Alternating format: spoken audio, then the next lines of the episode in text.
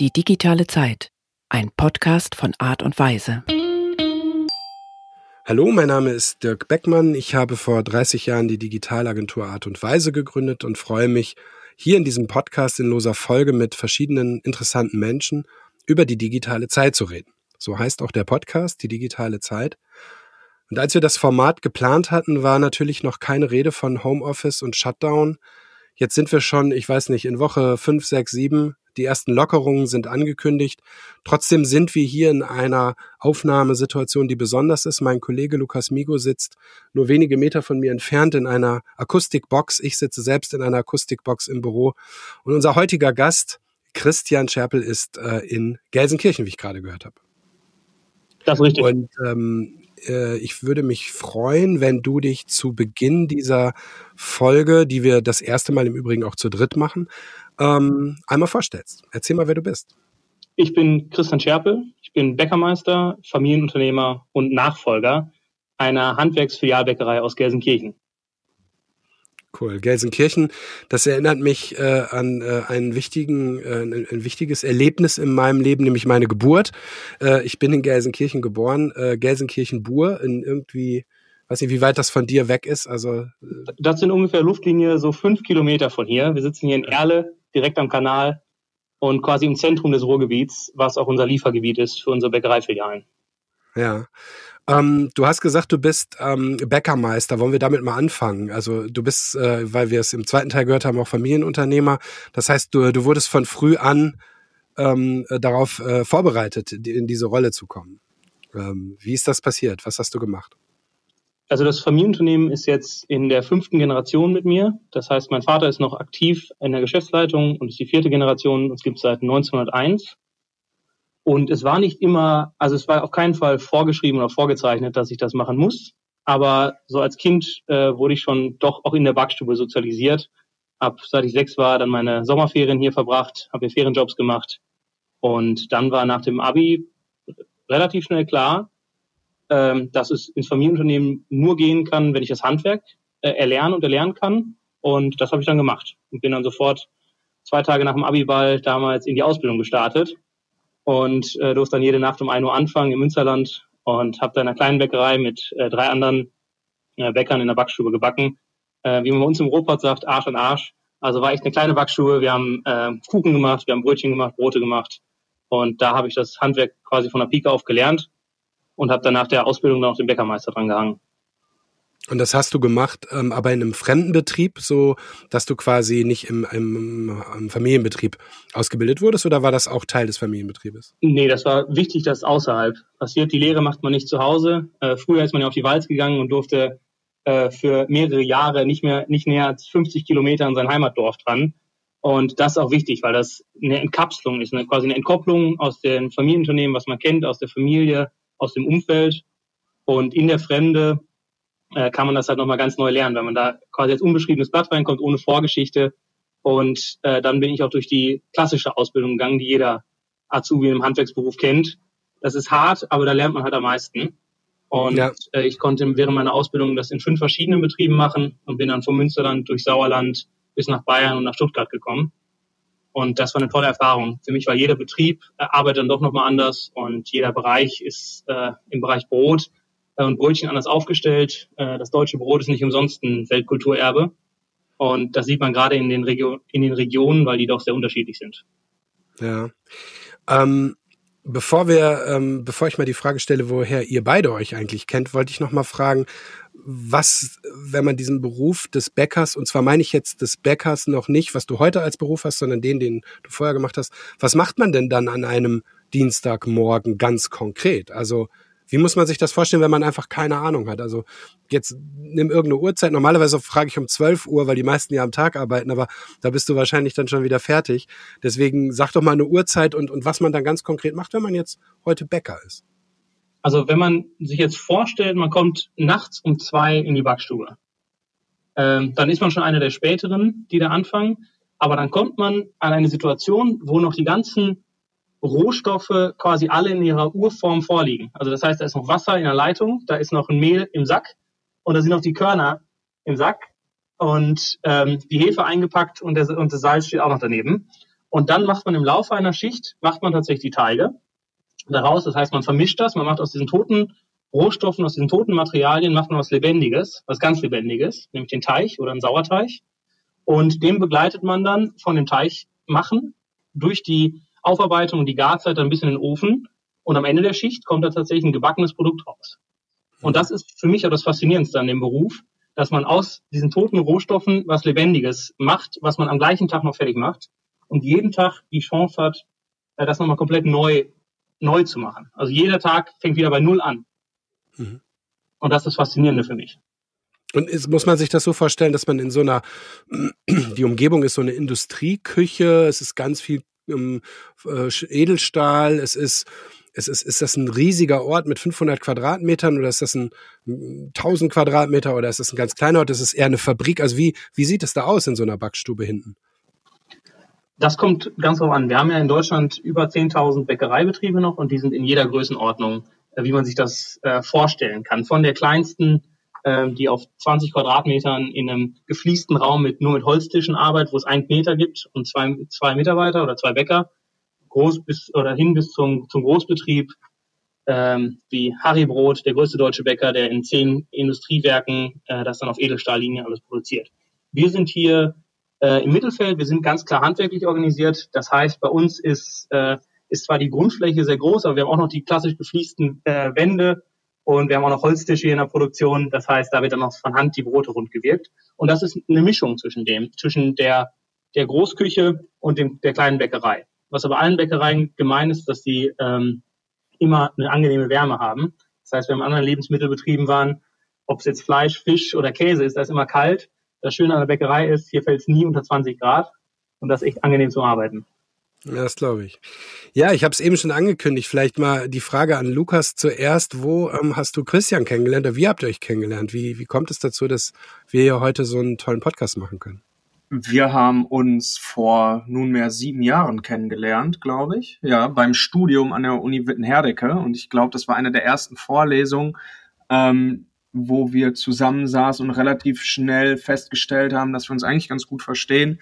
Und dann die ähm, Vorlesung tatsächlich gegen die Planung einer Schottlandreise eingetauscht haben. Und das war sozusagen ähm, der Beginn von allem. Und seitdem äh, ja, sind wir, sind wir sehr gute Freunde und haben auch beruflich immer mal wieder zu tun gehabt. Und deshalb war das eben der Gedanke, dass wir heute mal Christian einladen, weil er eben die ähm, eben zwei Perspektiven miteinander verbindet, die nicht ganz typisch sind. Also wir haben uns, wie ich gesagt habe, beim Studium kennengelernt. Das heißt, Christian hat auch ähm, hat BWL studiert und halt gleichzeitig trotzdem den handwerklichen Hintergrund und das ein Familienunternehmen im Hintergrund.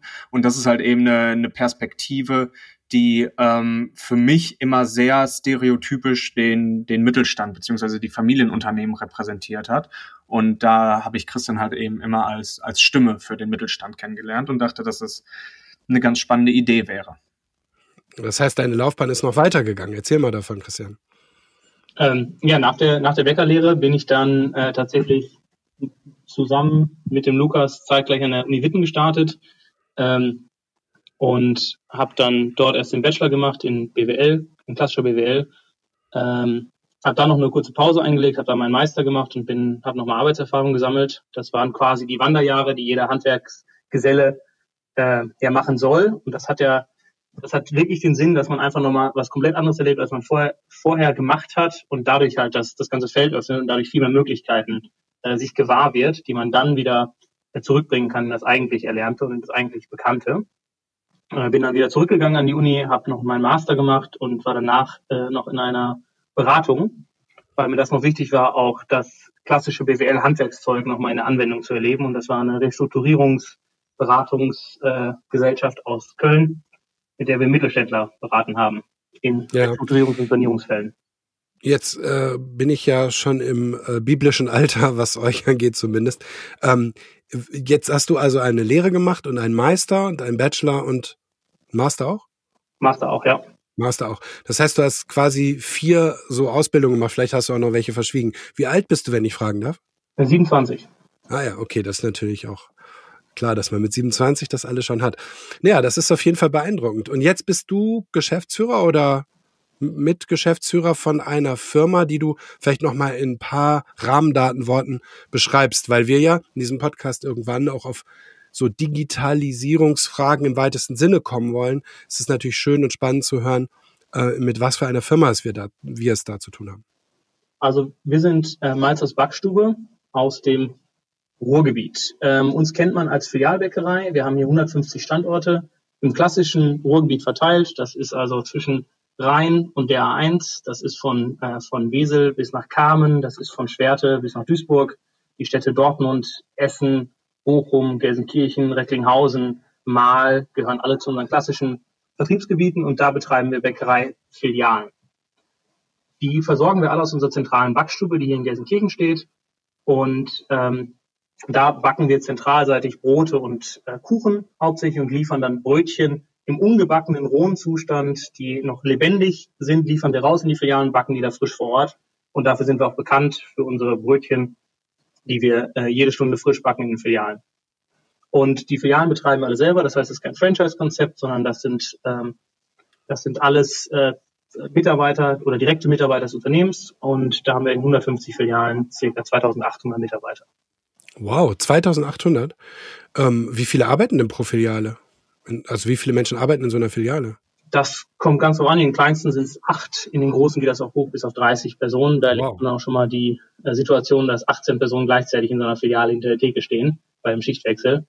Äh, das ist so am Samstagmittag kann das schon mal vorkommen. Okay. Ja, das ist spannend. Okay, und jetzt habt ihr, ähm, jetzt, jetzt, jetzt ist gerade der Übergang, ähm, also die Nachfolge in vollem Gange. Dein Vater, hast du gesagt, ist noch in der Geschäftsführung und du bist jetzt auch schon dort. Und willst du ein bisschen erzählen, wie sich das so gestaltet? Also ähm, du bist jetzt äh, von deinen Wanderjahren und Lehrjahren und Ausbildungen zurückgekommen. Und äh, was sind denn, was ist denn jetzt dein Job am Dienstag um zwölf? Jetzt wirst du ja wahrscheinlich am Dienstag um zwölf irgendwo sitzen in einem Büro oder so und irgendwas machen. Wie sieht das aus? Ähm, also ich bin jetzt seit sechs Monaten äh, ins Unternehmen dauerhaft eingestiegen. Vorher gab es da schon bestimmte Phasen, wo, immer einzelne, wo ich einzelne Projekte gemacht habe und äh, wir sind in einem fließenden Übergang. Wir haben uns dafür einen festen Zeitrahmen gesetzt, mein Vater und ich, über fünf Jahre, wo wir das äh, sukzessive immer weiter umschichten möchten und oder werden. Und äh, meine beiden Kernbereiche, in denen ich gerade äh, aktiv bin, sind äh, Marke, Marketing und Produktion. Das heißt, äh, mein Tag fängt tatsächlich relativ früh morgens um kurz vor sechs an ähm, mit der Produktion, wo wir jeden Morgen alle Produkte, äh, die wir in der Nacht produziert haben, tatsächlich auf dem Tisch liegen haben und dann einzeln bewerten und verkosten, damit unsere Kunden halt nur die beste Qualität bekommen. Und das, das musst du kurz erklären. Das äh, behalt dein Wort, was du noch sagen wolltest, aber ich muss da kurz einhaken. Das heißt, äh, du, du sitzt in irgendeinem, sagen wir mal, Büro oder in irgendeinem Labor oder in irgendeiner Küche oder was auch immer und kriegst dort jede Sorte, die produziert wurde, auf den Tisch gelegt und musst die probieren. Also wir stehen, erstmal stehen wir mitten in der Backstube. Das kann man sich also wirklich zwischen dem, zwischen dem Kessel auf der einen Seite und dem Holztisch auf der anderen Seite, da stehen wir dann zwischen, da sind alle Produkte aufgebaut. Und ähm, dann gehen wir jeden Morgen, also das bin, äh, bin ich zusammen mit unserem Betriebsleiter und den jeweiligen Abteilungsleitern gehen wir jeweils die Artikel äh, durch, verkosten die, bewerten die und legen fest, welche Maßnahmen wir am nächsten Tag äh, durchführen, um die Artikel noch besser zu machen. Das Kannst du ein Beispiel machen? Was? Da liegen 30 ja. Brote, 20 Kuchensorten, 20 Brötchen. Und also Frühstück ist, das Frühstück ist gesichert für dich. Ja, und ja. wenn man äh, Kuchen zum Frühstück gegessen hat, weiß, dass man da sehr viel Sport am Nachmittag für machen muss, um das wieder auszugleichen.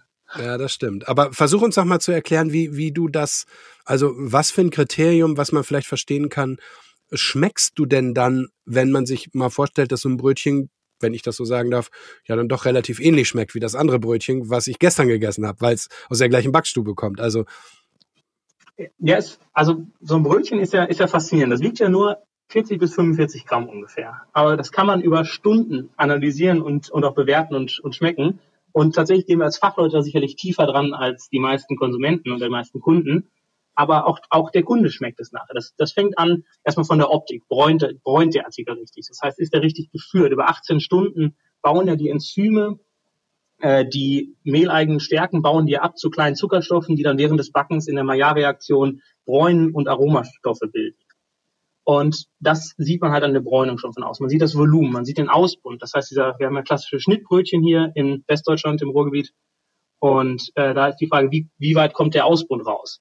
Äh, fenstert die, äh, die Kruste. Das heißt, die Kruste bricht in so kleine Plättchen. Das sind absolute Qualitätsmerkmale. Und da sieht man schon von außen, ob ein Brötchen prinzipiell schmecken kann. Dann können wir es durchschneiden und dann haben wir haben wir die Poren. Ist die entweder ist die sehr grob, äh, ist die ist die wattig weich oder ist die ist die dazwischen? Hat sie eine eine feine gleichmäßige Porung mit mit kleinen vielleicht Wassertropfen, großen äh, Poren, äh, Poren äh, innen drin oder ist das so eine aufgeblähte äh, Backmittelporung? Da sieht man schon das nächste raus. Und dann ist das ist unser Brötchen sehr malzig im Geschmack. Das heißt, es ist ein, ist ein ähm, Malz, also das ist meistens ein Gerstenmalz, äh, was man da rausschmeckt, was so eine leichte malzige Unternote hat. Und dazu kommen dann die eigenen Abbauprodukte der Weizenstärke, die halt über den enzymatischen Abbau, wenn das Brötchen über, über 18 Stunden in der Kälte geführt wird, ähm, sich dann entwickeln. Und das probieren wir da. Okay.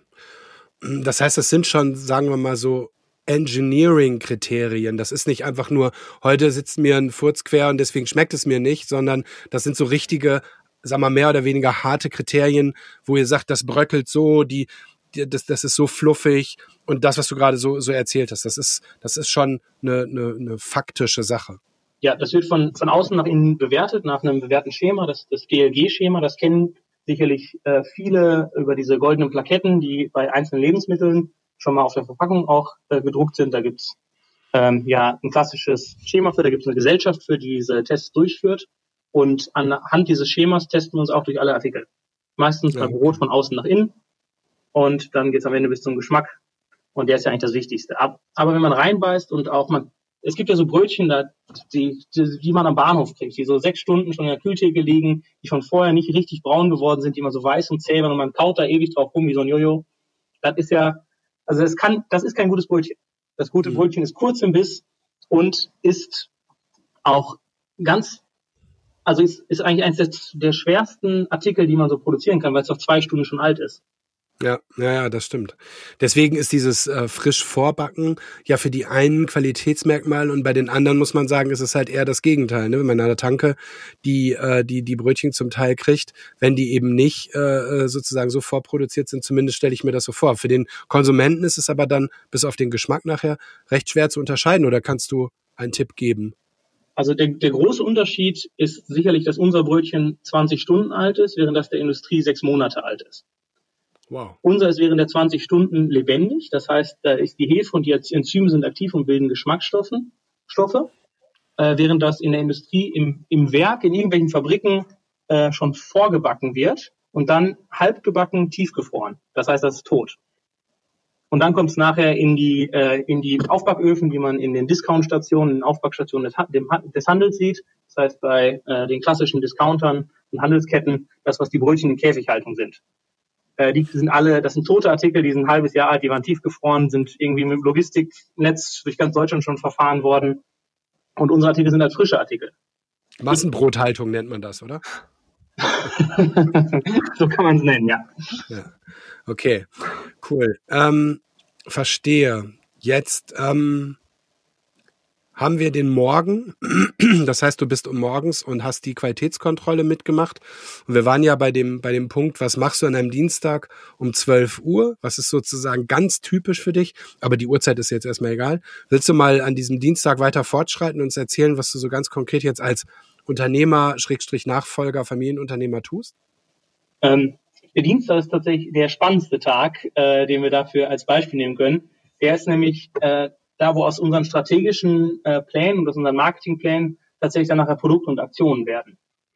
Das heißt, wir haben äh, der klassische Dienstagmorgen beginnt äh, oder geht nach der Qualitätsbesprechung weiter mit der Produktentwicklung. Das heißt, dann ähm, setze setz ich mich zusammen mit ähm, dem unserem Kommunikationsleiter, unserem Produktionsleiter und dem Produktentwickler äh, zusammen und dann gehen wir unser Entwicklungsprotokoll durch. Das heißt, welchen Artikel wollen wir für welche Aktion entwickeln? Da kommt jetzt als nächstes eine Maisstange, ähm, die wir für die Grillsaison entwickelt haben. Da kommt ein Brötchenrad, wo man so die kleinen Brötchen einzeln rausbrechen kann, manche mit Käse überbacken, manche mit Mohn überbacken.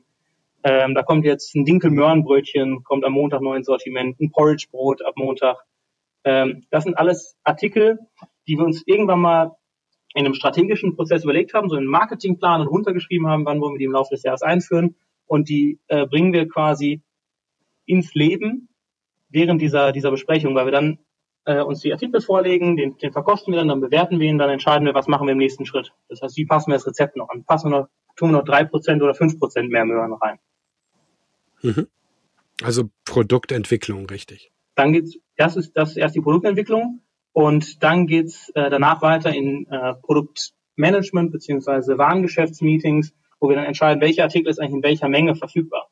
Das heißt, ähm, wir, wir geben den Filialen Bestellvorgaben und sagen, dieser Artikel ist jetzt im Fokus, der steht nächste Woche, hat ein Sonderangebot, ein Sonderpreis oder wird mit einem wird extra ausgezeichnet, kriegt einen extra extra Platz in der Theke, wird auf einer Sonderfläche äh, positioniert und dann entscheiden wir, welche Artikelmenge ist eigentlich da überhaupt, ähm, welche Artikelmenge soll überhaupt rausgehen, was wollen wir nachts produzieren, was am nächsten Tag in den Filialen überall verkauft wird. Mhm. Das ist also so eine Mischung aus äh, wirklich hands-on in der Backstube bis zum Meetingraum und dann irgendwann im, landest du in deinem eigenen Büro und machst noch den Kram, den man so macht als Büromensch. Und dann ist, wann ist dein Tag dann zu Ende? Also der normale Tag? Ja, aktuell äh, ist der zu Ende um 17.30 Uhr, wenn unsere ganzen Bestellungen eingegangen sind äh, für den Online-Shop, den wir jetzt im Rahmen auch der äh, Corona-Situation aufgelegt haben. Ja, ja, das ist ein tolles, äh, tolles Thema. Wollen wir das jetzt schon, äh, wollen wir da jetzt schon äh, mal rangehen oder wollen wir das nochmal verschieben? Und ich frage noch ein paar Sachen zu dir. Aber wir können das gerne noch etwas schieben. Okay. Ähm, was hast du direkt vor diesem Termin gemacht? Direkt vor diesem Termin habe ich ein Onboarding äh, mit unserem neuesten Mitarbeiter im Unternehmen gemacht, äh, der im Bereich Unternehmensentwicklung mich äh, unterstützen wird bei bestimmten strategischen Projekten, die wir angehen, unter anderem im Online-Shop, aber auch äh, Themen, die äh, wir länger schon auf der Agenda haben, wie eine äh, Filialclusterung und dazugehörige Artikelclusterung. Ja, das ist spannend. Das geht ja auch ein bisschen in die Richtung, in die wir hier gleich noch äh, kommen wollen. Also gerade das Thema Online, Online-Shop. Was ist, äh, was ist die Digitalstrategie eines Bäckers? Ähm, haben wir uns so ein bisschen gefragt. Ähm, aber bevor wir das machen, ähm, hast du eine, äh, ähm, hast du eine Superkraft? Ist das eher das Backhandwerk? Ist es eher oder ist es eher die die die BWL-Seite davon? Was würdest du sagen? Wo wo wo hast du deinen dein Superhero? Ähm, Jetzt, wenn ich den Schieberegler ähm, äh, verschieben müsste, dann liegt er ganz klein im Backhandwerk. Es gibt für mich keinen schöneren Moment, als in eine Backstube reinzugehen, die so eine wohlig warme Wärme von 24, 25 Grad aus, ausströmt. Ähm, diese leichte mehlgeschwängerte äh, Raumluft, die einem entgegenschlägt. Und das ist einfach, also da geht mein Herz wirklich auf. Also da, da brenne ich für. Die BWL ist notwendig, aber fürs Backen brenne ich. Wahnsinn, das ist ja echt cool. Das ist ja auch eine super äh, Voraussetzung eigentlich für das, was da jetzt auf dich alles zukommt, weil ich glaube, diese ganze BWL-Sache, das machen dann so äh, Berater und äh, Freunde und äh, Angestellte und wie auch immer, das, das kann man lernen, aber das, die Begeisterung sozusagen für dieses, für dieses Backhandwerk ist entweder da oder nicht. Ne? Es hätte ja auch sein können, dass du sagst, geh mir weg mit, mit Backen. So, das ist nicht schlecht. Ja, da hat mein, hat mein Großvater schon relativ früh die richtigen Grundsteine gelegt. Mit dem habe ich früher mal gebacken. Der ist auch Bäckermeister. Ähm, selbstverständlich in der Familientradition. Und der hat mir schon früh gezeigt, wie man, wie man Spekulatius, also Holzformen kloppt, äh, wie man äh, Spezialitäten backt und vom Marmorkuchen bis zu Eiserröllchen, also nur Jährchen, so eine regionale Spezialität hier aus dem Münsterland. Ähm, ja, und der hat das auf jeden Fall geweckt und mich früher mal mitgenommen in die Backstube und ähm, da habe ich dann mit sechs Jahren zum ersten Mal die Puddingbrezel auch geschlungen, äh, war hier in der Produktion, bin in alle äh, Bereiche ja schon damals einmal durchlaufen. Auch wenn ja. ich vielleicht nicht zwangsläufig verstanden habe, war das sicherlich ein wichtiger Sozialisationsfaktor. Und äh, ja, ich habe die Backstube vermisst, wenn ich nicht da sein konnte. Also mit der Superkraft ähm, sind wir schon mal einen ganzen Schritt weiter. Manche können die nämlich gar nicht so klar sagen. Das ist äh, toll. Ähm, Jetzt habe ich eine Lieblingsrunde und dann geht's auch in die Digitalisierung. Die Lieblingsrunde ist so mit der Bitte um schnelle Antwort und eigentlich auf der Liste nicht vorhanden, aber in deinem Fall natürlich ähm, dabei. Was ist denn dein Lieblingsbackware? was, ist, was, isst du, was isst du am liebsten? Den, den Knuspertaler. Das sind äh, Cornflakes in Schokolade überzogen mit einem Schokofuß. Na klar. du machst gerne Sport, ne? Auch das, ja. okay. Was ist deine Lieblingsserie? Nee. Äh, wenn ich Serie großflächig oder weiter interpretiere, ist es Steingarts Morning Briefing. Ah, okay. ähm, du meinst äh, diese, die. Ähm, ja. Ähm, Podcast hätte ich auch noch gefragt, dann haben wir den. Ähm, Mu Musik? Eine wilde Mischung zwischen ähm, Deutschrap und Tropical House. Okay, cool. Ähm, was machst du am liebsten? Beschäftigung? Ähm, kochen und essen. Ich mag Wow. nicht essen. Okay, also du, du kochst auch. Es gibt ja immer die, die große Unterteilung zwischen den die ganzen großen Köche, die sagen immer, ich bin kein Bäcker, auch bei den ganzen Kochsendungen und so weiter. Wir haben ja auch eine Köchin in der Firma, die sagt auch immer, geh mir weg mit, mit Backen. Das ist nicht, ich bin ja Köchin, ich bin ja keine Bäckerin. Und äh, du sagst aber als Bäcker, du kochst auch. Ja, weil, ich, weil privat backe ich nicht. Ach was. Privat wird nur gekocht. Also der Ofen bleibt tatsächlich meistens aus. Ah, okay, spannend. Lieblingsfarbe? wie bitte? Lieblingsfarbe? Blau. Schriftsteller oder Schriftstellerin. Da muss der Lukas mir einmal helfen. Ähm, Im letzten Jahr war es sicherlich der Autor des Buches Zeit. Oh ja. Ich komme nicht äh, auf den Namen, aber ich weiß, es war eine philosophische Abhandlung darüber, was Zeit ist und wie wir sie wahrnehmen und was sie mit uns macht, glaube ich, richtig? Ja.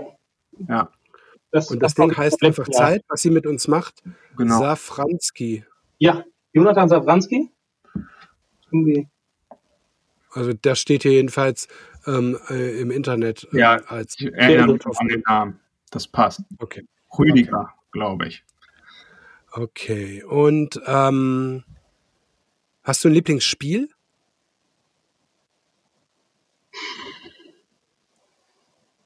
Aber den ganzen. Sag mal. Ich glaube, Kanaster mit meinen Großeltern. Das ist, Ah, cool. oder Schocken Äh, mit Lukas in der Kneipe. Lieblingskünstler? Äh?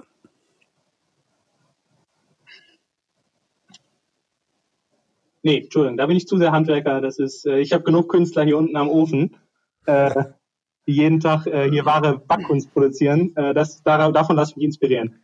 Ich habe noch zwei und zwar ähm, hast du eine digitale Persönlichkeit, die du vorbildlich findest oder die du gut findest, also aus dieser digitalen Welt kommt? Ähm, ich finde den, äh, den Content, den Richard Branson als Chairman von Virgin produziert im digitalen Umfeld, überragend. Auch wenn ich ihn auch in seinen geschriebenen Werken gut finde, aber online finde ich, erzählt er richtig schöne Geschichten. Ah, cool. Guter, guter, guter Hinweis, ne? Der ist, der ist sehr, äh, hat sehr viel Energie, das stimmt. Und jetzt kommen wir noch zur letzten Frage aus dieser Runde. Hat eigentlich gar nichts mehr mit deinen Lieblingssachen zu tun, sondern eher damit, wann hast du die digitale Zeit oder dieses Digital das erste Mal so richtig erlebt? Also woran kannst du dich erinnern? Was war deine erste Berührung damit?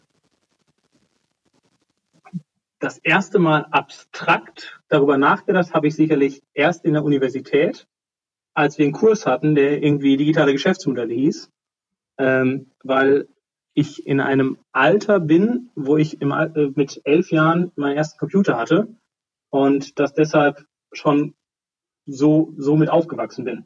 Also für mich war das, für mich gab es keine Trennung zwischen der analogen und der digitalen Welt, bis die Akademie, bis die Wissenschaft eine daraus gemacht hat. Vorher gab es gar keine Trennung. Das ist spannend, ne? Wir, also wir, wir, wir sagen ja, wir sind eine Kreativagentur für die digitale Zeit und wir richten uns natürlich, was unsere Kunden angeht, durchaus an Ältere, die so mein Alter sind oder ein bisschen jünger natürlich auch, aber ähm, und für die gibt es diese Trennung, aber ähm, für euch gibt es die eigentlich gar nicht, ne? Weil seit man denken kann, ist alles so. Und ich meine, die Firma gibt so lange mit dem Vorsatz digital, wie ihr alt seid. Also ist das natürlich irgendwie logisch, dass es das gar nicht ohne gibt. Andererseits muss man sagen, gibt es eine ganze Menge digitale Herausforderungen. Ich weiß nicht, wann wir das wegnehmen, das Wort, und einfach nur noch eine Agentur sind und fertig. Aber ich glaube, aktuell ist das immer noch sehr, sehr, gerade in Deutschland, im Mittelstand, in den Familienunternehmen, relativ viel zu tun in, in Sachen Digitalisierung. Und wir sehen das ja an vielen von unseren Kunden. Dann präsentiert man was äh, vor studierten, schlauen Leuten und denkt, ja, jetzt habe hab ich das ja präsentiert, auch echt gut und äh, es hat gut geklappt und es ist äh, gut angekommen. Und jetzt haben die das auch alle verstanden. Und jetzt wird das natürlich auch, weil sie jetzt ja gehört haben, wie man Marketing macht oder wie man vielleicht ähm, neue Kunden gewinnt, ähm, wie das, wie das sozusagen modernerweise geht. Und äh, ich sag mal, zwei, drei Tage später kannst du das nochmal erzählen, weil es einfach überhaupt nicht, noch gar nicht angekommen ist, dass ich natürlich auf Facebook meine Kunden hole und die natürlich auch in den Laden schicken kann. Natürlich kann ich das tun, jetzt in diesem Moment. Ich muss halt bloß wissen, wie es geht. Aber okay, also erste Berührung mit dieser abstrakten, also mit der abstrakten digitalen Zeit eigentlich in der Uni, ne? Ja, das ist also ein paar Jahre her. Ja. Und davor warst du einfach immer in der digitalen Zeit, ne? Genau. Vor, vorher war das, war das nichts neu, also war, war das immer ein Teil. Auch die digitale und die analoge Welt verschwimmen ja mit jedem Jahr, was wir erleben, zunehmend mehr. Und diese Differenzierung war gar nicht wichtig. Vorher, weil ich als quasi als äh, Native User ja darin schon unterwegs war. Ja, ich habe die Frage eben schon mal kurz angedeutet, äh, in der Hoffnung, dass sie in deinem Hinterkopf schon ein bisschen gärt. Aber warum ist ein Online-Shop äh, die Antwort äh, auf die Corona-Krise oder auch vielleicht auf die Frage der Digitalisierung für eine für einen Bäcker? Das hört sich natürlich ein bisschen pathetisch an. Ihr seid ja natürlich was ein bisschen größer als als Unternehmen mit 2000 Leuten, aber äh, trotzdem, wieso habt ihr einen Online-Shop? Ja, wenn der Kunde nicht mehr zu uns kommen kann, müssen wir halt zum Kunden kommen. Gut, aber ähm, die, ähm, die, die meisten Lebensmittel, ähm, also gerade wenn es um frische äh, Lebensmittel geht wie die, ähm, sind doch eigentlich ausgenommen worden von dem ganzen Corona-Restriktionen, oder? Ja, die Zugangsbeschränkungen gelten ja trotzdem. Wir haben in unseren Filialen, ähm, haben wir, sind wir meistens in der Vorkassenzone des Handels und da gelten die Einschränkungen, die wir alle vom Einkaufen kennen. Das heißt, äh, natürlich nur mit Mund-Nasenbedeckung, ähm, man muss einen Einkaufswagen mitnehmen. Und wenn man nur kurz auf dem Parkplatz halten möchte und beim Bäcker reinspringen will und jetzt einen Einkaufswagen braucht und sich in die Schlange stellen muss und warten muss, bis ein Einkaufswagen frei wird, das ist schon ein Hemmfaktor. Und generell ist die, ähm, die Offenheit äh, der Konsumenten und der potenziellen Kunden gegenüber den, einem Einkauf gesunken. Da ist halt ein gewisser Angstfaktor mit dabei und der hemmt halt. Und der sorgt dafür, dass äh, die dass bestimmte Kundengruppen nur noch einmal in der Woche einkaufen gehen, statt, also wir hatten auch die klassischen älteren Kundengruppen, die bei uns auch einen sozialen Treffpunkt hatten, die sind vier bis fünfmal in der Woche vorbeigekommen. Die kommen und haben sich ins Café gesetzt, einen Kaffee getrunken und mal ein Stück Kuchen mitgenommen. Ähm, das waren sehr dankbare und sehr gern gesehene Kundengruppen und die kommen jetzt aktuell nicht, weil die Cafés geschlossen sind. Und wenn ich von meinem eigenen äh, Kaufverhalten das mal weiterspinne, sage ich gehe jetzt aktuell auch nur einmal in der Woche einkaufen, da wir als Bäckerei allerdings frische Artikel verkaufen, die nach maximal vier Tagen, wenn ich vom Brot spreche, alt geworden sind, dann kann ich dem Kunden, dann kann ich mit meinem Produkt nicht die Zeitspanne des Kunden überbrücken, bis er zum nächsten Mal zum Einkauf kommt. Das heißt, wenn er nur alle sieben Tage einkaufen geht, aber mein Brot nur vier Tage hält, dann ist er ja quasi gezwungen, was anderes zu kaufen.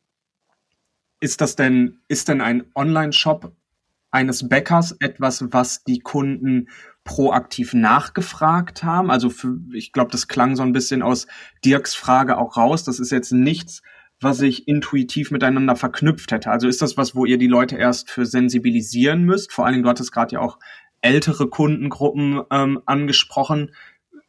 Wurde es nachgefragt oder müsst ihr die Leute erst davon überzeugen, dass es funktioniert? Es wurde nicht nachgefragt, aber erstaunlich gut angenommen. Das heißt, wir haben einen ersten Monat jetzt hinter uns. Wir sind in der sechsten, sechsten Woche des Online-Shops gerade mit einem Lieferdienst auch. Das war sicherlich wichtig zu erwähnen. Wir versenden nicht nur bestimmte haltbare Artikel und unseren hauseigenen Kaffee ähm, deutschlandweit, sondern wir haben auch einen Lieferdienst in Postleitzahlengebiet um unsere Backstube rum. Und da wird er gut angenommen. Auch wenn er im Vorfeld nicht, nicht aktiv danach gefragt wurde. Aber das kann ich mir auch nicht anders erklären, weil es gibt halt kein, der, der Kunde ist noch nicht dran gewöhnt. Wenn ich hier schaue, ob äh, unsere großen Partner ähm, hier, mit denen wir Filial machen, sind Rewe und Edeka. Und die bieten keine systemweiten Lieferdienste an. Das heißt, der Kunde ist es nicht gewohnt. In Gelsenkirchen kann ich mich nur von Picknick beliefern lassen. Die, die übernehmen das im Prinzip als Drittanbieter, richtig? Die sind hier in Bremen nicht so bekannt. Ich glaube, die sind vor allem im Ruhrgebiet. Aber Picknick macht es, glaube ich, dass die als Drittanbieter im Prinzip deine Rewe-Einkäufe oder Edeka-Einkäufe zu dir nach Hause bringen, richtig? Ja, die sind jetzt auch über den Investment ja ein Teil der Edeka-Gruppe geworden und äh, kommen aus Holland ursprünglich, aber sind mit der deutschen Tochter hier auch mit den ja. Edeka stark verwandelt. Und äh, die Edeka hat einen eigenen Bäcker gekauft, mal vor Jahren, haben die ein Familienunternehmen übernommen. Und äh, der ist halt bei Picknick gesetzt und dann wollten wir dazu einen Kontrastpunkt setzen, weil wir sagen, unsere Backwaren sind äh, erstens besser und leckerer und das Faszinierende daran ist, dass wir ja von einem absoluten Frischeprodukt sprechen. Es gibt nur einen einzigen Artikel im Online-Vertriebsbereich bei Essen, der noch schneller altert als unsere Brötchen. Und das sind warme Mahlzeiten, so was Lieferando macht. Aber da, da hat man ja wirklich nur eine Spanne von 10, 15 Minuten. Wir haben beim Brötchen eine von zwei Stunden. Und genau das ist die Faszination, dass wir sagen, wir können jetzt einen Lieferdienst aufbauen, der sich um diesen Frischartikel dreht. Und damit quasi die Kernkompetenz der bisherigen analogen Geschäfts, äh, des analogen Geschäftsmodells, wo sich die ganze Filiale um das Brötchen, um das Frischbacken des Brötchens dreht, können wir jetzt in die digitale Welt übertragen und sagen, jetzt drehen, haben wir einen Lieferdienst, der sich komplett um das frische Brötchen dreht. Das, das heißt, ihr werdet von einem, von einem, oder ihr erweitert euer Portfolio um äh, eine Kernkompetenz namens Logistik, die letzte Meile. Ja, weil ihr müsst ja, ihr werdet ja wahrscheinlich auch äh, dann, äh, oder werdet ihr zentral backen, also quasi in Gelsenkirchen und von dort aus ins ganze Ruhrgebiet liefern? Oder habt ihr dann dezentrale Zwischenläger, also quasi in den Filialen, wo ihr dann entsprechend von dort aus äh, rausfahrt? Also wir liefern aktuell nur in einem Gebiet aus Gelsenkirchen und können das auch erstmal noch erweitern, bevor wir uns über weitere Standorte Gedanken machen müssen. Aber es geht, der Lieferradius ist äh, dadurch begrenzt, dass halt dieses Produkt so schnell altert. Okay, aber das würde das ja mm, bedeuten, nämlich ihr startet jetzt in Gelsenkirchen rund um die zentrale Backstube, so weit, wie es eben maximal geht. Und ihr würdet dann im nächsten Schritt, wenn ihr weiter im, im Ruhrgebiet äh, euch, euch ausbreiten wollt, müsstet ihr halt irgendwo anders backen, damit das funktioniert. Dann bräuchten wir noch einen anderen, einen zweiten Lieferhub. Ja. Aber genau. da sind wir noch. Da sind wir noch lange nicht. Ist das denn, ist diese ganze Online-Shop-Thematik etwas, was schon vor der Corona-Krise gereift ist und die auch überdauern wird? Ist das eure Hoffnung oder Perspektive oder ist das jetzt tatsächlich eine punktuelle Antwort jetzt durch die Krisensituation befördert? Also ich meine, kurz noch dazu, man hört ja an allen möglichen Stellen, dass die Corona-Krise irgendwie die Digitalisierung beschleunigt und viele meinen damit aber letztlich nur das Anwenden von ähm, digitalen Tools zum, zum Online-Meeting. Das heißt, da gehen alleine schon die Begriffe von Digitalisierung auseinander. Aber, aber wie ist das bei euch? Ist es bei euch jetzt eine punktuelle Antwort, weil ihr sagt, ähm, unsere DNA ist nun mal als Handwerksbäcker vor Ort und unsere Stärke sind die Filialen? Oder ist das was, was auch längerfristig angelegt ist und das, das Bäckergeschäft beziehungsweise euer Bäckereigeschäft auch fundamentaler verändern kann? Also es ist definitiv langfristig angelegt. Also es ist keine kurzfristige Kompensation für die Filialen. Also wir haben im Ruhrgebiet haben wir fünf Millionen Einwohner und da sind wir mit unseren Filialen relativ äh, stark gestreut und haben jetzt in unserem potenziellen Liefergebiet 100.000 Kunden. Das heißt, das kann unser normales Geschäft gar nicht kompensieren. Es ist eine langfristige äh, Entscheidung und ein langfristiger Business Case, der auch erst in anderthalb oder zwei Jahren wirklich auf einem Niveau von größeren Filialen funktionieren muss. Das heißt, wir, wir sehen das, also das ist jetzt entstanden aus der Not heraus der äh, Corona-Situation, wo wir gesagt haben, das gibt jetzt den Impuls, ähm, aber es ist auf Dauer angelegt. Sonst würden wir es, sonst würden wir es nicht machen. Nur für, nur für drei oder vier Wochen lohnt sich der Aufwand nicht. Ja. Wobei die Entstehungsgeschichte auch ganz spannend ist. Ich war bei äh, meinem Vater zum äh, Kaffee und Kuchen zu Hause, äh, wo wir dann mal unsere eigenen Artikel auch mal wieder verkostet haben und dann haben wir uns darüber unterhalten, wie das denn ist und wie die äh, Kundenströme sich verändern könnten. Und das war Samstagnachmittags. Äh, da waren wir beide gerade fertig mit der Arbeit und haben nochmal quasi die Woche Revue passieren lassen und ähm, haben darüber gesprochen, dass die Kundenfrequenzen ja niedriger werden, was man da machen könnte. Und haben gesagt, ja, eigentlich müssten wir auf eine andere Art und Weise zum Kunden kommen, wenn der Kunde nicht zu uns kommt. Ja, und dann bin ich nach Hause gefahren, habe dann Nacht drüber geschlafen und am nächsten Morgen mal Google aufgeklappt, gefragt, wie macht man einen Online-Shop und dann angefangen, das zu, äh, aufzubauen. Und das war so eine Turnkey-Solution äh, von einem Online-Shop-Anbieter. Und die ist jetzt über die letzten äh, sechs Wochen mit, mit Apps noch angereichert worden, teilweise selber modifiziert. Und jetzt haben wir da ein funktionierendes, äh, zumindest funktionierendes Shop-System, was auch unsere Bedürfnisse äh, abdeckt. Ja. Da kommt wieder hands-on zum Tragen, also einfach selber gemacht, ja? Entscheide, kurz drüber gesprochen, Entscheidung gefasst und dann hast du es einfach umgesetzt. Ja, und dann auch das Vertrauen und das, äh, die äh, quasi lose Leine auf zu sagen, ja, kannst du machen, Christian, teste mal, ob es funktioniert. Ja. Versenke nicht ja. zu viel Zeit da rein, aber teste mal, ob es funktioniert. Ja. Ähm, dieser ähm, Shop, wie muss ich mir das vorstellen? Ich ähm, gehe auf eine Seite, ich wähle ein Produkt und ich packe das in den Warenkorb, ganz normal, wie ich das kenne. Ich bezahle dort auch mhm. mit PayPal und so weiter. Und dann, was ist das klein, die kleinste Einheit, die ich dort kaufen kann? Ein Brötchen. Also du kannst, du kannst, gehst auf die, die gehst auf unsere Homepage shop.malchus.de, ähm, klickst, klickst ein einziges Goldbrötchen in deinen Warenkorb, ähm, wählst dann einen Wunsch Lieferzeitfenster aus. Du kannst dir montags bis samstags in drei festgelegten Lieferzeitfenstern zwischen 6 und 9, 9 und 12 und 12 und 15 Uhr die Ware liefern lassen. Und dann wirst du noch darauf hingewiesen, dass aufgrund deiner Bestellmenge oder deiner Bestellhöhe von unter 10 Euro du eine Liefergebühr von 1,50 zahlst. Und dann würden wir in deinem gewünschten Liefertag, wenn du im Liefergebiet wohnst, bei dir nach Hause fahren und dir Einbrüche in die Tür bringen. Idealerweise warm, ofenwarm. Geil. Ja. Ja, es ist so ein bisschen wie in diesen, im, im Centerpark gibt's das oder in so Clubs und so weiter, wo man so Ferienhäuser, so wisst ihr, so auf so einer Anlage so ein Ferienhaus hat, wo man dann irgendwie am, äh, bei dem Bäcker bestellt, dass man morgens dann an dem, an diesem Haus, in dem man da in dieser Anlage ist, eben dann Brötchen kriegt, die auch warm sind. Und dann fragt man sich immer, warum kriege ich das zu Hause nicht? Das stimmt, das ist ein Urlaubsfeeling für zu Hause. Finde ich auch. Das ist ein echtes Urlaubsfeeling, ja. Das ist der Center Park Gelsenkirchen. Center Park Gelsenkirchen. Ich glaube, so, so ist eine gute Positionierung für die Stadt. ja, nicht schlecht. Ähm, kommen wir nochmal zurück zum Thema Digitalisierung und gehen einen Schritt zurück.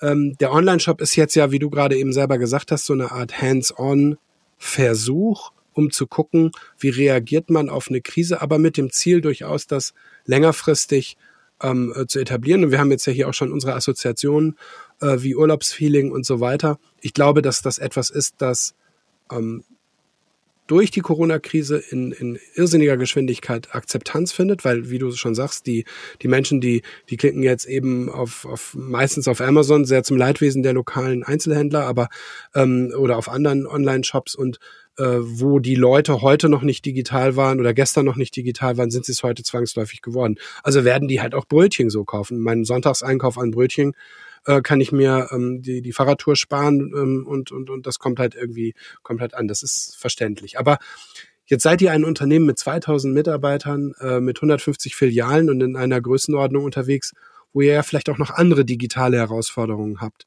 oder Herausforderungen habt, die mit der Digitalität oder mit, Digitali mit Digitalisierung zu tun haben.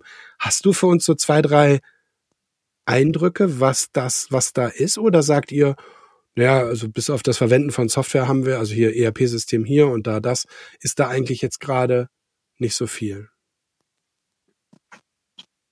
Ja, das Verwenden von ERP und die Einbindung von Kassendaten, zu sagen, wir sehen die Live-Verkäufe und können aufgrund unseres äh, wirklich sehr stark Tag- und tageszeitenabhängigen Geschäftsmodells heute um 16 Uhr entscheiden, was um 18 Uhr für ein Sauerteig eingesetzt werden muss, damit um 4 Uhr das Brot aus dem Ofen läuft, das ist für mich schon ein Riesenschritt.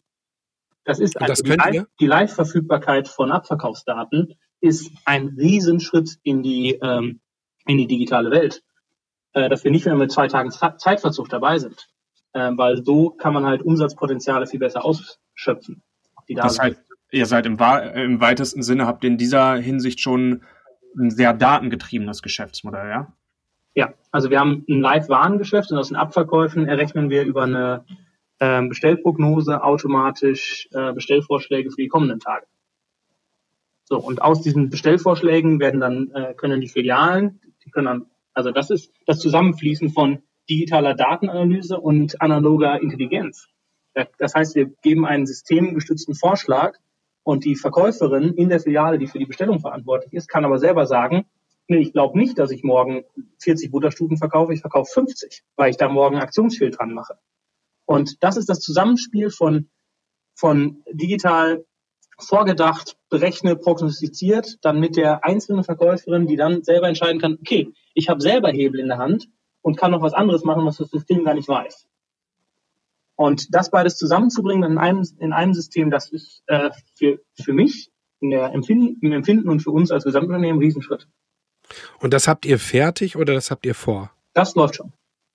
Okay, dann kann ich die Frage ja nochmal stellen. Also, wie kann man aufgrund der Verkäufe von heute prognostizieren, was die Leute morgen kaufen? Gar nicht. Prognostizieren kann man es gar nicht. Ähm, man kann aber ähm, sehen, es gibt ja bestimmte Effekte. Es gibt Wettereffekte. Äh, es gibt Warengeschäftseffekte. Ich kann halt, wenn ich dir, ähm, also wir haben eine Produktpalette von über 1800 Artikeln und haben 150 bis 180 jeden Tag im Sortiment. Und ich kann schon daraus, wenn ich dir jetzt von unseren 500 möglichen Kuchen, sind immer nur 20 da. In, in der Filiale. Das heißt, ich lege die, die 20 hin. Ich kann sagen, wie unterschiedlich sich die Kuchen verkaufen. Wir haben zum Beispiel einen Amerikaner eingeführt in einer Spezial-Corona-Version, ähm, ähm, wo wir nochmal das Tragen eines Mundschutzes äh, unterstützen möchten. Und haben dem Amerikaner, der normalerweise sonst nur so ein lachendes Gesicht hat, haben den Mundschutz aufgesetzt. Und haben dann gesehen, dass sich der nicht nur doppelt oder dreifach, sondern viermal so häufig verkauft wie ein normaler Amerikaner mit diesem lächelnden Gesicht. Und äh, das konnten wir dann zum Beispiel auch weiter fortschreiben. Konnten wir sagen, okay, wir sehen, dass das reine Zusatzverkäufe sind durch eine tolle, durch eine tolle neue Artikelinnovation oder eine witzige, äh, eine witzige äh, Artikelkreation. Und das konnten wir am nächsten Tag schon wieder sofort umsetzen und die Menge erhöhen. Das heißt, wir waren am ersten Tag ausverkauft, wir waren am zweiten Tag ausverkauft, wir waren am dritten Tag voll ausverkauft. Und am vierten Tag waren wir auf einmal bei der vierfachen Menge der ursprünglichen geplanten oder prognostizierten Menge. Das heißt, ihr könnt nicht taggenau, also ihr analysiert nicht von heute auf morgen oder von gestern auf heute, sondern es ist tatsächlich, du hattest gerade Wetter angesprochen, es ist möglich, Regeln zu, ähm, zu erkennen. Also ich sage jetzt mal was ganz, was ganz Plakatives. Samstag, gutes Wetter, Erdbeerzeit. Also wissen wir mehr Erdbeerkuchen verkaufen als ähm, an einem Dienstag, weiß ich nicht. Das heißt, das sind so Sachen, die an, an einem Dienstag mit schlechtem Wetter. Das sind so Sachen jetzt mal sehr stumpf, aber Absolut. Und da kommen noch andere Faktoren rein. Also warmes Wetter fördert auch dazu, dass mehr Frucht und mehr saure Sachen gekauft werden. Regenwetter führt dazu, dass mehr Schokoladiges äh, verkauft wird. Wir haben die Entscheidung, ob jetzt am, ähm, am Ostersamstag und Ostersonntag haben wir Spezialtorten eingeführt. Wir hatten zwei Variationen, eine für warmes Wetter, eine für kaltes Wetter. Die warme war mit Himbeeren und die für kaltes Wetter war mit Eierlikör. So, das sind da kommt dann halt eine Wetterprognose mit rein. Ähm, und auch bei Regenwetter wird auch anders eingekauft. Äh, dann sind halt manche, manche Filialen stärker rekrutiert als andere. Wir sehen im Online-Shop einen ganz klaren Peak. Wenn das Wetter schlecht ist, da wird mehr bestellt. Vielleicht sollten wir doch mal Hamburg oder Bremen expandieren. Da regnet es ja so häufig. Vorsicht, Vorsicht, Vorsicht. Bremen ist eine sonnige Wetterinsel mit viel mehr Sonnenstunden als fast überall. Also ich würde mal sagen, das ist trotzdem eine gute Idee, wenn wir da ins Postleitzahlgebiet kommen äh, für den äh, Urlaubsservice und wir Brötchen vor die Tür geliefert bekommen. Ja, das stimmt, das stimmt. wie viele der Wettbewerber machen denn ähm, machen denn sowas wie diesen Online-Shop oder auch dieses äh, datenbasierte ähm, Planen? Also ist das, ist das, seid ihr für Bäcker ganz weit vorne oder seid ihr so gut vorne im Mittelfeld? Gibt's was, was, wo ihr hinguckt, was sich auch gerne ins Ausland oder so, wo ihr sagt, okay, die richtig coolen, die machen das so oder seid ihr die richtig coolen?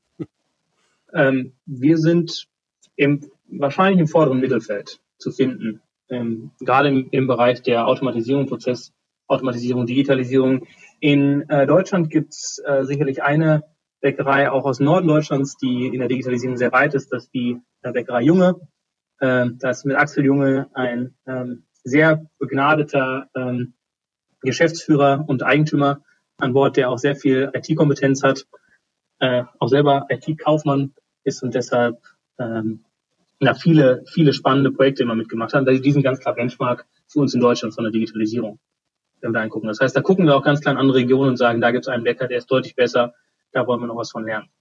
Wir haben cool. uns spezialisiert auf unseren Kernartikel, und das ist Brötchen, und haben darum unsere Prozesse gebaut. Und das ist für mich noch wichtiger, als, eine, als auf ein anderes Unternehmen zu schauen, ähm, was die besser können. So die, die andere Bäckereien sind stärker in der, in der Vorbelegung, wie sollen Snacks belegt werden, wie ist die Snackthekenpräsentation. Das ist im Ruhrgebiet kein, also vergleichsweise mit dem Rest Deutschlands ein unterentwickelter Markt. Snacks und To-Go-Artikel. Ähm, gerade auch man mit der Bahn fährt, weil wir mit dem Auto fahren und es gibt nicht diese Hochfrequenzlagen. Und hier wird halt ganz klar noch das klassische Brötchen gegessen. Und darum haben wir unsere Prozesse optimiert. Das heißt, wir haben automatische Backpläne, automatische, wann kommt was wie in den Ofen.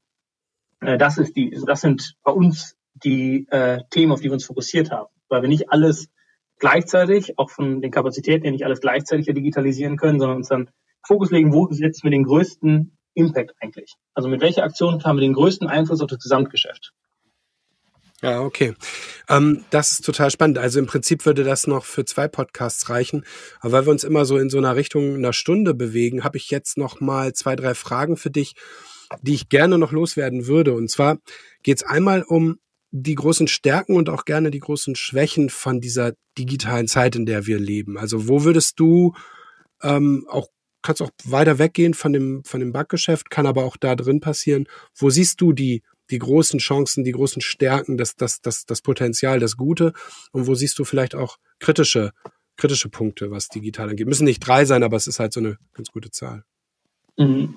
Also als Unternehmer sehe ich die spannendsten oder die, die wichtigsten äh, Aspekte und Stärken der Digitalisierung darin, dass ich meinen Kunden aus einer grauen Masse heraus, der jetzt an einer Theke steht und komplett anonym ist, heraus vereinzeln kann, Kundenverhalten äh, nachvollziehen kann. Das äh, heißt, wir erleben über den Online-Shop zum ersten Mal, dass wir eine Sales Conversion haben, eine direkte. Das heißt, wir erleben zum ersten Mal, wir wissen, was unsere Werbung auf einem äh, Social-Media-Kanal wie Facebook, was das bewirkt.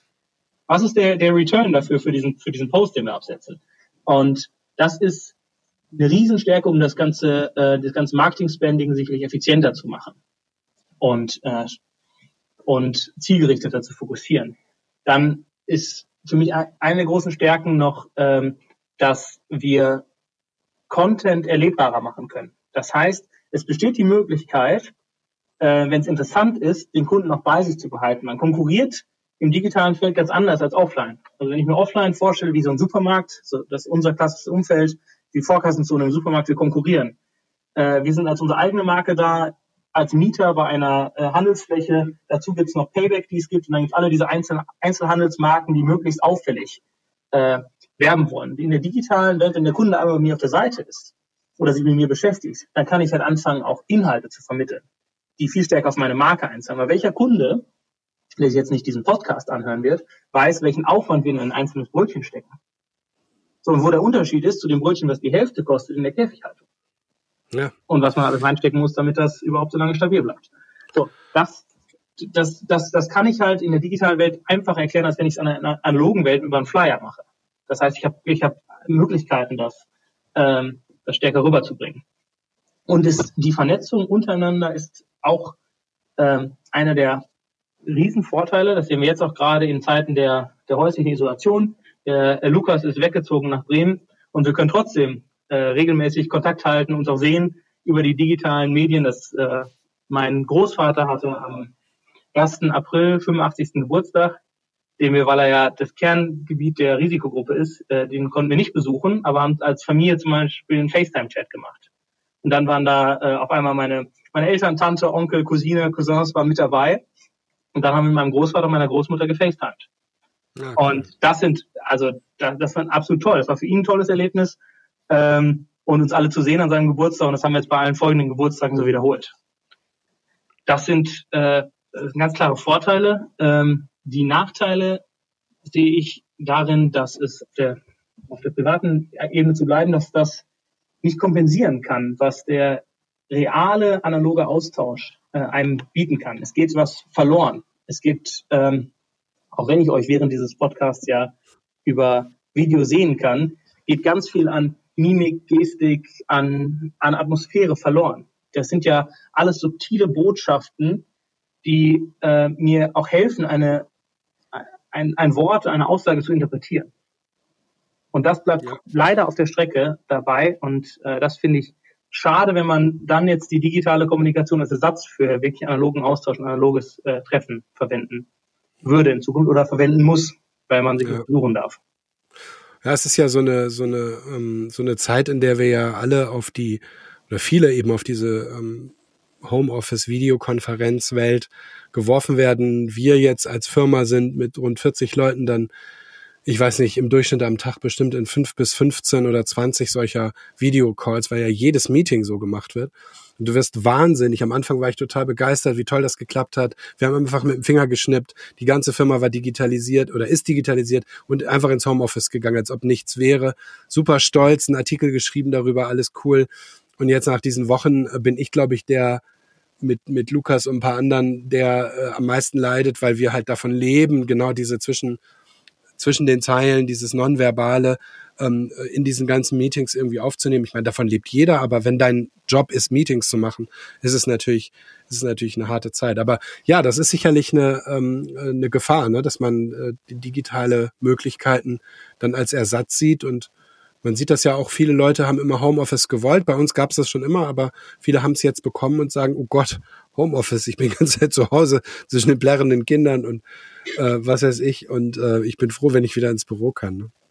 Kommen wir doch zur letzten Frage.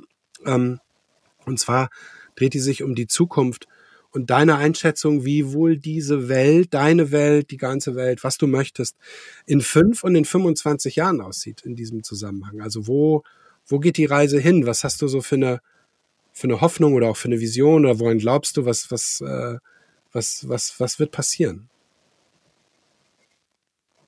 Also ich hoffe, dass wir in 25 Jahren die Vorzüge der Digitalisierung äh, alle aufnehmen können, dass wir die mitnehmen können, dass wir die Digitalisierung im Büroalltag vom Papier, äh, hin und hertragen vom Papier, von Behördengängen, dass wir das, dass wir das mit, mitnehmen können, ohne diesen, das, das Schöne am Analogen zu verlieren. Also es ist sicherlich äh, ein Erlebnis, wenn man jetzt in 25 Jahren dann im, im Liefergebiet vom, vom Malzers Online-Shop lebt und dann regnet es und dann macht man die Tür auf, dann steht der freundliche Malzers Lieferfahrer und gibt einem die Brötchen.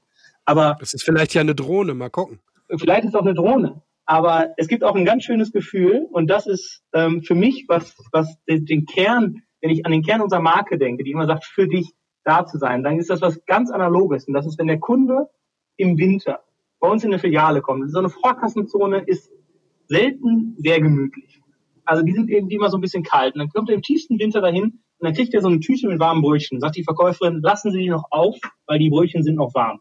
Und dann drückt er das, nimmt er das in den Arm und hält diese Brötchentüte mit zehn warmen Brötchen so nah, dass ihn durch die Jacke noch hindurch wärmt. Und das ist so der, die analogste, das analogste Erlebnis, was ich mir vorstellen kann. Und ich hoffe, dass wir uns das behalten, auch wenn wir die ganzen, die ganzen Unfug da drumherum, die ganzen, äh, ganzen Behördengänge, das ganze theoretische, also wenn wir das digitalisieren, dass uns bestimmte analoge Momente erhalten bleiben, dass wir die weiterhin wertschätzen können. Lieber Christian, vielen Dank für dieses tolle Gespräch. Danke.